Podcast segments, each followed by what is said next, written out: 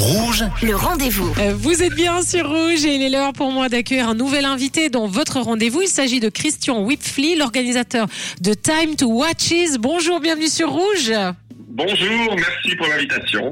Merci à vous euh, d'avoir accepté. Alors, il y a la Fashion Week et il y a la Watch Week. À ne pas manquer si on est amateur euh, de belles montres à la Head à Genève. Et pendant euh, la Watch Week, il y a un événement qui fait beaucoup parler. C'est la Time to Watches. Alors, vous en êtes l'organisateur. Parlez-nous un petit peu de, de la force de cet événement. hein. Time to Watches va faire sa deuxième édition. On est en, en complément de Watches and Wonders qui a lieu euh, également à, à Genève et on est positionné, c'est là notre force, euh, sur des marques horlogères qui sont un peu plus inclusives, qui sont un peu plus a- accessibles euh, en termes de prix pour les, les passionnés de montres. Je parlais de force parce que justement, euh, vous avez démarré l'année passée, gros succès. Qu'est-ce qui a plu à votre avis? Je pense euh, justement ce côté un petit peu plus euh, décalé, euh, où on casse un peu les codes.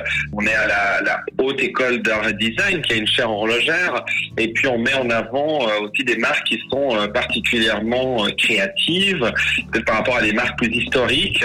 Où Les visiteurs peuvent trouver chez nous des découvrir des marques moins connues, mais peut-être un peu plus audacieuses. Alors Time to Watches, donc un, un event, j'ai envie de dire un peu plus cool, hein, moins dans les codes comme ça stricts un peu euh, des events liés à l'horlogerie. C'était la volonté de base de l'event ou, ou ça, ça a tourné comme ça? Non, alors c'était clairement euh, la volonté. En fait, euh, euh, Watches and Wonders ben, est là, est à sa place. Euh, avant, c'était le, le SIHH, le Salon, le Salon international de l'horlogerie.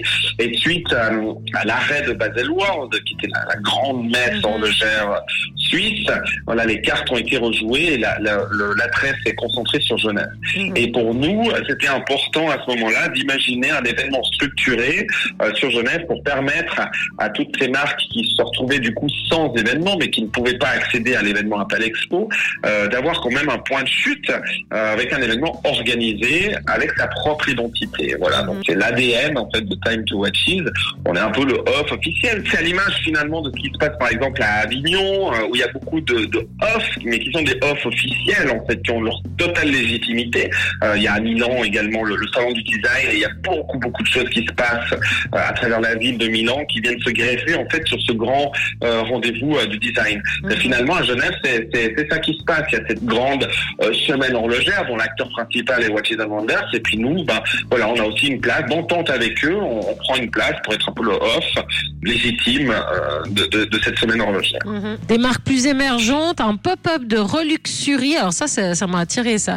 Ça m'a attiré l'œil. Ça veut dire qu'on peut, on peut se payer en gros une marque de luxe euh, à prix plus petit, c'est ça? C'est des montres exactement qui sont euh, d'occasion, mais qui sont certifiées. Donc il y a des experts. Euh, voilà, c'est l'événement Reluxury, qui est un événement qui a lieu euh, en, en novembre à Genève. Et on a développé un pop-up en collaboration avec eux pour aborder toutes ces questions de montres de deuxième main, mais d'être sûr de, de ce qu'on achète, puisqu'il y a euh, beaucoup sur le marché de, de, de montres qui sont finalement des contrefaçons. Et quand on achète une montre en, en deuxième main, on n'est jamais vraiment sûr de l'origine de la montre. Donc c'est du 28 mars au 1er avril. Si on doit euh, ne pas manquer un, un moment fort de la semaine, c'est c'est lequel? J'aurais de la peine à vous répondre sur un, forcément plusieurs. Mais je dirais le, le 28, effectivement, on ouvre le matin, mais le soir, on fait la, la, le, time to party, on fait vraiment la grosse fête euh, inaugurale et il y a une ambiance euh, déchaînée, ça va être vraiment super. Et le 1er avril, en complément, je dirais, de, de l'événement tel qu'il existe sur les, les quatre autres jours, on a un pop-up event, euh, Watch and Match, euh, qui vient se greffer là-dessus, où c'est vraiment un format euh, market, où il y a des marques horlogères qui sont présentes vraiment pour de la vente au consommateur final, euh, qui n'ont pas de stand, c'est vraiment euh, des tables, euh, on est vraiment en format euh, bonne franquette marché.